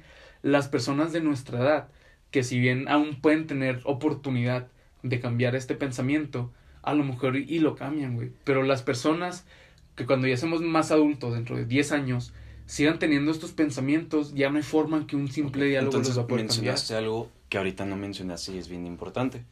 La edad. La, en cómo... Es que Ok, estaba es como implícito, güey, perdón, o sea, creí Mm, que... Es que no es obvio, güey, nada es obvio. Perdón, Este, güey. perdón. eh, por ejemplo, este chavo que mencionaste en la anécdota. El de la está- fiesta. Ajá. Ok. Es por nuestra, o sea, está más o menos de nuestra edad, güey. Mm, Es parte de la nueva generación. sí. Con él, güey, sí podrías haber llegado a un cambio. Difícil, sí. Es que Y no, espera, güey. y no, ajá, sí, sí, sí. Y es algo que me iba a mencionar al principio, pero se fue a otro lado. Ahí en el momento el güey, pues, te empezó a tirar mierda y pues había, había como la cuestión, ¿no? De la jerarquía social de por medio. Entonces, pues, este güey me está tirando mierda, pues yo lo dejo como un pendejo. Pero entonces tu objetivo ahí no era cambiar su forma de pensar, era chamaquearlo. No eres chamaquearlo, güey. Simplemente nah, pues- yo quería pasar la peda bien Sí, con... pero, o sea, no, no lo hubieras podido pasar bien si te hubieras enfocado de que, ok, vamos a tener un diálogo, carnal. Porque en Pues ese no, momento, güey, en, ese momento Ajá. no se prestaba. O sea, simplemente en ese momento no se prestaba. Pero yo no lo quise chamaquear, güey. O sea, yo no soy de chamaquear a las personas nomás por hacerlos bueno, pero pendejos, igual, güey. igual lo terminaste pendejeando porque sí, pinche vato Güey, pendejo. pero no lo hice a propósito. O sea, no, se dio, güey, se dio. Güey, eh, espera, espera. Va- Vamos a tener rápido una plática, güey. Este. ¿Por qué lo pendejé al decirle que simplemente no quería tener una plática con él, güey? O sea, en Porque ningún momento ahí- lo hice sentir más pendejo, güey. Porque ahí, güey, al decir, no va- o sea, estás diciendo básicamente, no vale la pena hablar contigo. Es que, güey, yo no quería platicar con él, güey. O sea, yo genuinamente estaba platicando de cosas cotidianas con una cerveza, con otra persona, güey. Yo no quería hablar sobre lo que. ah, o sea, Por eso, o sea, el contexto. Si ves no mi se Facebook, prestaba- yo todos los días Sí, sí, sí. hablo sobre ese tipo de cosas. Yo simplemente no quería. Y eso no significa, güey, que yo lo quisiera Sí, o sea, pendejear, a lo mejor no en, quería hablar. en otro contexto, güey, se hubiera dado mejor. En que- la universidad, quizá, y sí. Ajá, hablar de ese pedo. Pero, pues en ese contexto, pues no se daba, güey. Lo que pasó es que al final el güey quedó como un pendejo. Y me quieres sea, hacer una mierda. No, güey, no, güey. No, te estoy, te estoy contando lo que pasó, güey. Sí. Sí. Este, porque es algo que se presenta de muchas formas distintas, güey. Y pasa seguido, ¿sí? Sí, en, pues en, en mi, en mi, este... Rápido, güey. En mi este, clase el de está argumentación quedando muy largo, güey. Sí, que- yo sé, güey, pero no mames, se tienen que escuchar todo este pedo. Este, en mi clase, güey, de argumentación jurídica, güey, Ah. se han dado cosas bien interesantes. Saludos a la raza de argumentación jurídica, güey. Se han dado cosas, casos bien interesantes, situaciones bien interesantes, güey, en las que X o Y persona plantea algo así bien controversial. Por ejemplo, de que el feminismo no debe ser tipificado. Y ahí se da que a lo mejor tú en ese momento se dio, pero no sueles hacer eso. Pero para la mayoría de las personas sí quieren hacer eso y les gusta hacer eso. Que ¿Pendejear dicen, a los demás? un güey, ajá, espera. Un güey en la, en la clase, muy acertadamente, porque el profe le dijo que pusiera un tema controversial, que diera lugar a debate, a conversación, este, dijo que el feminismo no debería estar tipificado como un delito. Verga. Porque era darle más valor a la vida de un hombre que al de- digo, a la vida de una mujer que a la de un hombre y la chingada. Ok. Ok. Sí, o sea, tú te ríes en este momento y la chingada es eso, pero elevado varias veces. Lo que se dio. La mayor parte del salón se puso en su contra, güey. Ujú. Y en lugar de tener como que, ok, ¿por qué piensas así? Ok, concuerdo contigo con esto, pero está, está mal esto y esto y esto. En lugar de eso, hubo un chingo de hostilidad, güey. Sí. Hacia, hacia sus ideas y hacia su, hacia su persona. De que, ah, es que no, o sea, estaba hablando y de, así de repente escuchabas, ah, es que no puede pensar eso. Y escuchabas en el salón. Y el vato, o sea, realmente estaba estructurando sus ideas Sí, adecuadamente. entiendo, o sea, él también cayó en faltar el respeto algunas veces a, a compañeros de la chingada, pero a lo que voy es que el problema es que al encontrarnos con una persona que tiene ideas, que las vemos así demasiado de pendejas, demasiado ah, intolerantes, demasiado malas, en lugar de decir, ok, ¿por qué piensas así? Ok, vamos a dialogar, vamos a hacer que punto A más punto B nos dé No, punto C, punto decimos, güey, es que lo que piensas es una pendejada por esto y por esto y por esto, y se da lo que estábamos hablando al principio, se vuelve una cuestión de ego. Sí. Yo no voy a aceptar que lo que digo es una pendejada porque tú me estás diciendo que por pensar así soy un pendejo, soy un intolerante. Y admitir eso, esa, o sea, admitir que esa idea está mal es admitir que yo soy malo, que yo soy pendejo. Entonces, ahí la discusión o el diálogo, que de hecho ahí no se puede dar diálogo, cae en un círculo, cae en el círculo Sí, vicioso. O, e- en ese contexto, güey, de que me planteaste del chavo, pues sí, se dio porque no era el lugar ni era el momento para hablar de esas cosas. Pero no está bien, güey. Si lo que queremos es concientizar a la gente, si lo que queremos es que la gente realmente se cuestione lo que cree, lo que piensa, lo que tenemos que hacer es, ¿por qué piensas así? Abrir diálogo, Mira, abrir, espérame, lo que mencionamos de la canción, güey. O sea, sí, atacar ideas, no personas. ¿sí? El, el que una persona tenga ideas intolerantes no necesariamente implica que la persona en esencia sea intolerante. Y es lo que yo también estoy haciendo, güey. Esa persona tiene ideas y, y tiene, tiene razonamiento. De hecho, el chavo que planteó ese tema lo planteó muy bien y a, a lo mejor no estoy de acuerdo con, con muchísimas cosas que, que dijo, pero lo que es innegable es que la estructura lógica de lo que decía estaba bien Era y válido. eso, ajá, se tiene que respetar. ¿Viste? Entonces, ya para, ya para dejarte hablar, güey, sí, sorry. sí, sí. entonces va, hay que abrir diálogos, hay que aceptar que la otra persona, por más intolerantes, por más pendejas que puedan parecer sus ideas, en esencia es otro ser humano y hay que Sí, buscar o sea, yo que A más de nos güey. No debemos de decir, ok, es que esta persona tiene ideas demasiado intolerantes como para que valga la pena que yo me ponga a hablar con él o ella. Es como tenemos la responsabilidad de concientizar a los demás para hacer este cambio social, vamos a hablar, vato. Ajá. No, no hay, o sea, piensas así. ¿Por qué piensas así? Cada problema tiene dos versiones. Me gustaría conocer la tuya. Mira, güey. ¿Viste mi, mi publicación, la que puse sobre los, fe- los feminicidios, güey? Perdón. Este, la que puse, pues, de que el, cor- el coronavirus, güey, de que Ah, mata. sí, y sí, cosas sí, sí. Menciónala, güey. Dila, dila, güey. Sí, bueno, este, ah, para los que no sepan, publiqué, pues, de que el coronavirus ah, aquí en México no está matando a nadie, o sea, sin embargo, los feminicidios, este, matan, pues, a 10 mujeres por día. Si el coronavirus estuviera matando a 10 personas por día, sería un escándalo y se buscaría todo por su, por su solución. Sin embargo, para los feminicidios realmente no se está haciendo nada. Entonces, pues fue lo que yo publiqué. Y un amigo, este, pues es un amigo, este, pues comentó que es entonces, según yo, cuál es la cura. Y yo en ningún momento, güey, y neta, en ningún momento lo traté como de, de manera hostil, güey. De hecho, yo me puse, no, güey, es que es por esto y esto. Y el güey seguía haciendo preguntas. Y hay algo que no me gusta, güey. Y de hecho, podrás ver que ni, ni siquiera les di pie a las personas que comentaron aparte de mí y de él. Porque no me gusta que muchas veces, aunque sean personas de mi misma postura, no me gusta la forma en la que contestan. Este, chavas le empezaron a comentar de una forma así como que es que no entiendes y que quién sabe qué y aunque esas personas y yo compartiéramos el mismo punto de vista En yo el no momento en el que caen en faltas de respeto. En el exactamente en el que entonces o sea es que verga güey siento que, que me estoy viendo como No, guacha, es importante, es importante lo que estás mencionando, güey.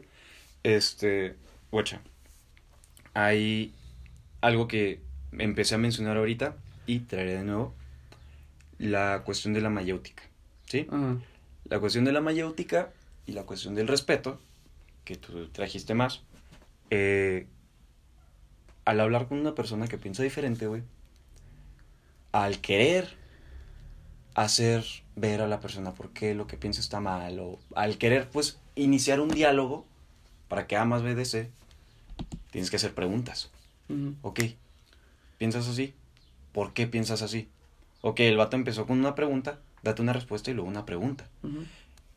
Así es más difícil caer en, en esa pasión de es que está mal, es que no entiendes lo que quiere decir la chingada. Pregunta. Y pregunta.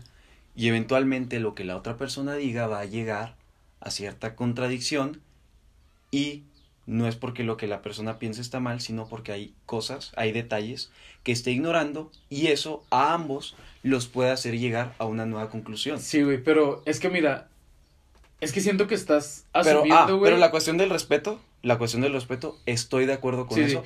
Y si queremos empezar un diálogo, ambos lados tienen que respetar. Ah, es que checa, güey. Ahora siento que, o sea, siento, güey. No sé cómo lo veas, pero siento que desde que comenté este pedo de las personas intolerantes, me comenzaste como que a tomar como si yo realmente no le diera respeto, güey, a sus opiniones o como si no quisiera hacer un esfuerzo, güey. Checa. Con este güey que me comentó eso, pues yo le contesté bien, güey. De hecho, puedes ver que al final hasta le, le mandé un artículo del gobierno y todo. Y el güey, re- el güey reaccionó, reaccionó, perdón, reaccionó bien, güey. Entonces, lo que pasa es que yo estoy muy abierto al diálogo. y Yo estoy súper abierto al diálogo. Pero él, por ejemplo, él no es ni de cerca una persona intolerante, güey. Él simplemente tenía una idea distinta a la mía, güey. A la cual, pues, llegamos a- afortunadamente. Sí, o sea, lo que, quieres dejar, diálogo. lo que quieres dejar en claro es que no eres una persona que se da por vencido en el momento en el que está tratando con una Es que sí, güey. Es que siento que por ahí se fue la plática, güey. En el Pero momento es que en es el algo que, yo, que- es algo que yo quería dejar en claro que aunque estemos tratando con alguien que tiene ideas intolerantes, que podemos considerar que es una persona intolerante, no quiere decir que... Es que yo no creo que de esté decir- tratando con una persona tonta en ningún momento. No, no, O no, sea, pero el decir, o sea, el decir es que no vale la pena hablar, el- es que no quiero perder mi tiempo hablar, no, hablando Es que contigo. hay personas, güey, que desafortunadamente. Es que checa, güey. Lo óptimo sería poder tener una plática y que la otra persona pudiera abrirse, güey, a tener toda esta conversación. Pero hay muchas personas, güey, las que ya traen desafortunadamente arraigada esta intolerancia. Neta, se ponen una pared, güey. Una pared enorme y no les entra nada, güey. Entonces, lo que Pero sucede es que desafortunadamente, güey, hay personas, y es que sé que no suena bien y no sería lo óptimo, güey, pero desafortunadamente hay personas que únicamente nosotros educando a otras personas y cuando con el tiempo se vea reflejado, Vamos a van poder a, tirar va- esa pared. van a poder cambiar exactamente. O, o sea, yo no voy a que vamos a darnos por vencidos, simplemente hay que llegarle por otra parte, güey. Si no le está llegando, si rebota lo que tú dices, vamos a crear un contexto en el que se caiga esa pared. Es que por eso estoy trayendo la cuestión de la pregunta. Ajá. Porque hay muchos casos en lo que tú dices, en que lo que una persona que piensa diferente dice a otra, Ajá. va a rebotar.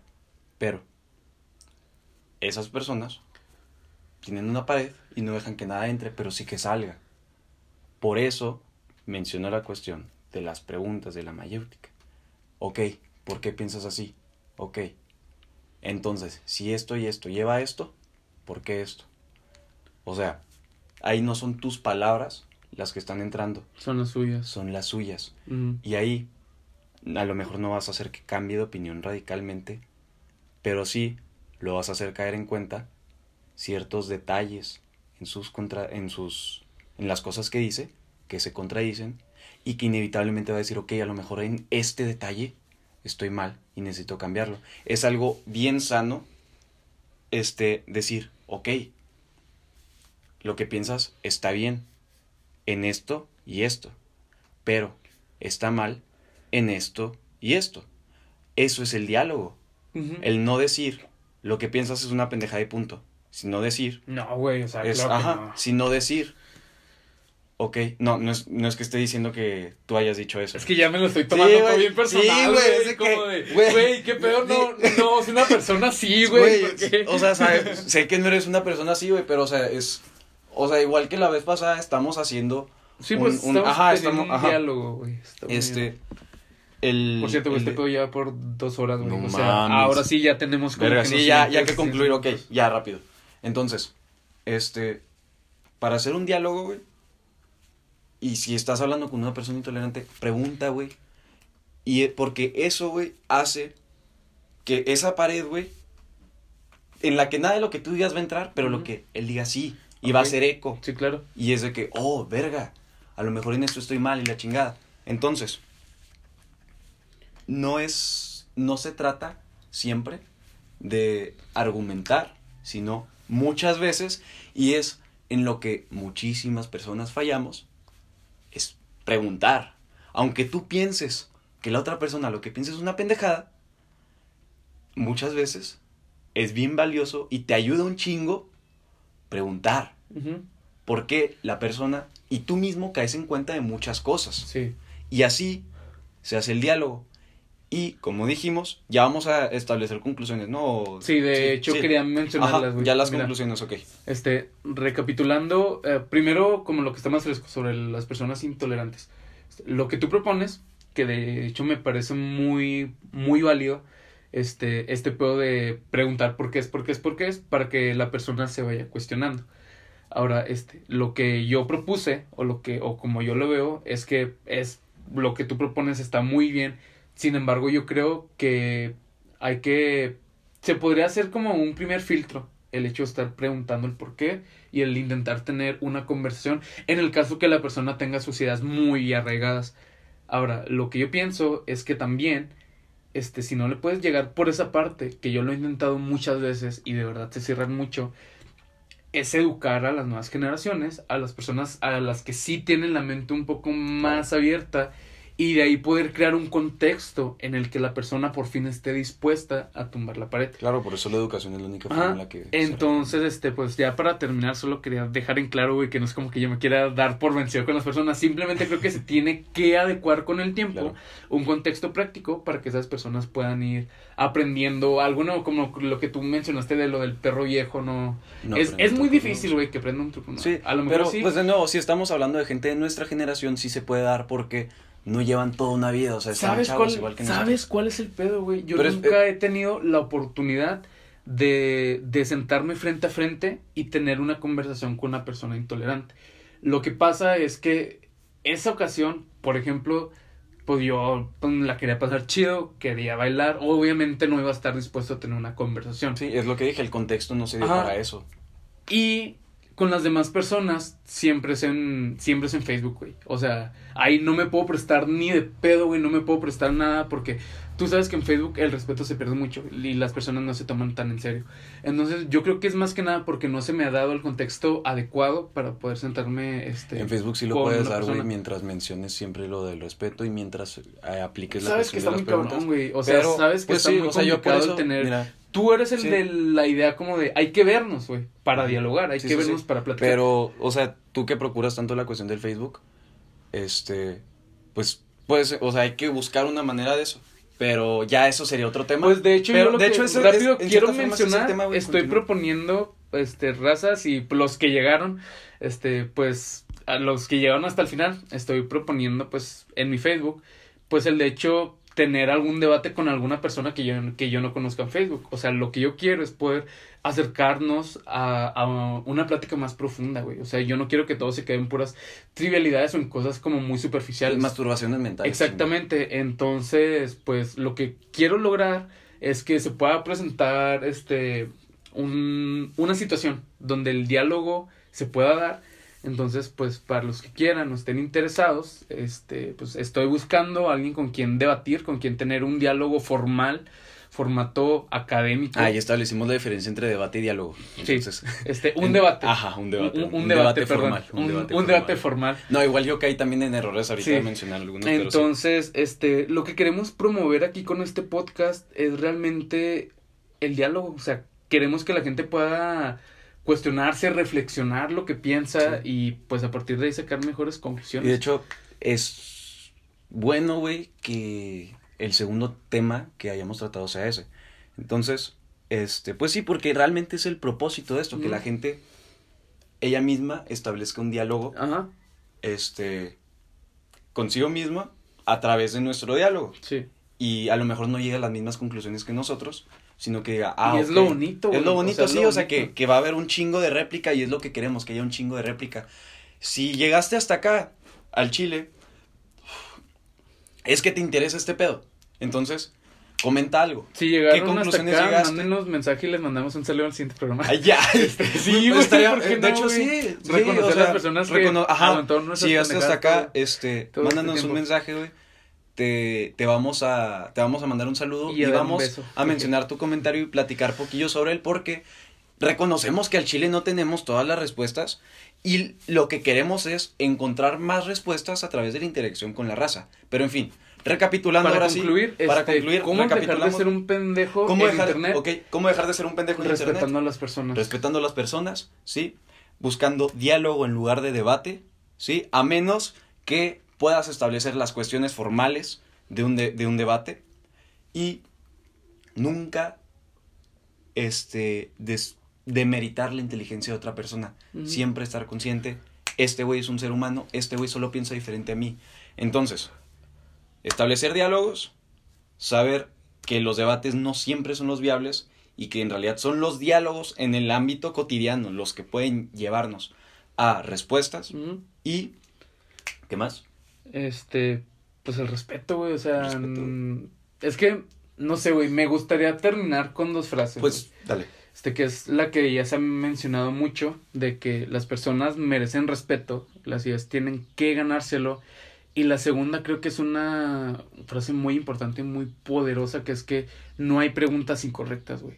O sea, y es algo que las personas muchas veces, güey, tienen miedo como de preguntar por el hecho de que crean como de verga, güey, este pedo va a estar incorrecto, pero bajo este contexto en el que les hemos estado trayendo toda esta información, pues es sepan, güey, que preguntar es algo de sabios, o sea, no hay pregunta incorrecta, entonces, este, cualquier cosa pueden preguntarnos, incluso man- mandarnos inbox, este, cualquier cosa, pues nada, ahí vamos a estar, muchas gracias por haber llegado, pues, hasta la recta final de este programa. sí, Eh, güey, está fue bien largo, cabrón. se alargó demasiado. Bueno, para concluir, todos los problemas tienen dos caras y a mí me gustaría conocer la tuya. Qué frase y tan bonita, güey. La guerra pierde todas sus luchas Cuando cuando, los los, enemigos se escuchan. escuchan. Compare. Los queremos un chingo compare. a todos, este, el Adiós. último